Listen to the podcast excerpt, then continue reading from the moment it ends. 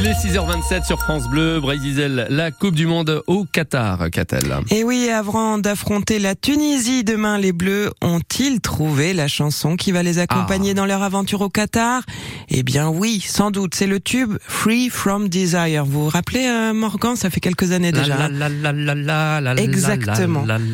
C'était la chanson euh, italienne, la chanteuse italienne Gala qui euh, voilà qui revient donc en force et c'est sur cette chanson que les joueurs ont célébré leur victoire face au Danemark samedi soir et leur qualification en huitième de finale de la Coupe du Monde. Les épopées victorieuses des Bleus ont souvent été associées à de la musique et oui Nicolas Perronnet. le tout premier hymne des Bleus France 98 jusqu'au perron de l'Elysée. 20 ans plus tard, de nouveaux champions du monde en Russie, autre époque, 2018, autre style. Cette année, la chanson des Bleus est peut-être née dans le vestiaire après la victoire face au Danemark.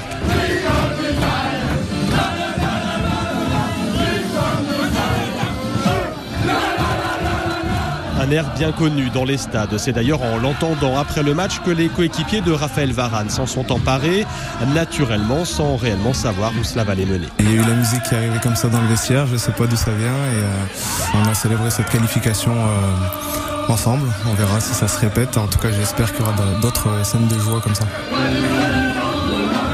Depuis plus d'un an, le 15 tricolore aussi célèbre ses victoires sur ce tube Freed from Desire de la chanteuse italienne Gala.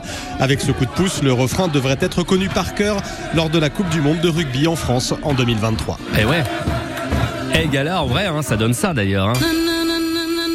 Ça y est, voilà. C'est le nouveau générique de la Coupe du Monde au Qatar sur France Bleu, Brésil. Gala, qu'est-ce qu'elle a dit d'ailleurs sur les réseaux? Oui, ils ont réagi sur euh, Twitter. La France a une place particulière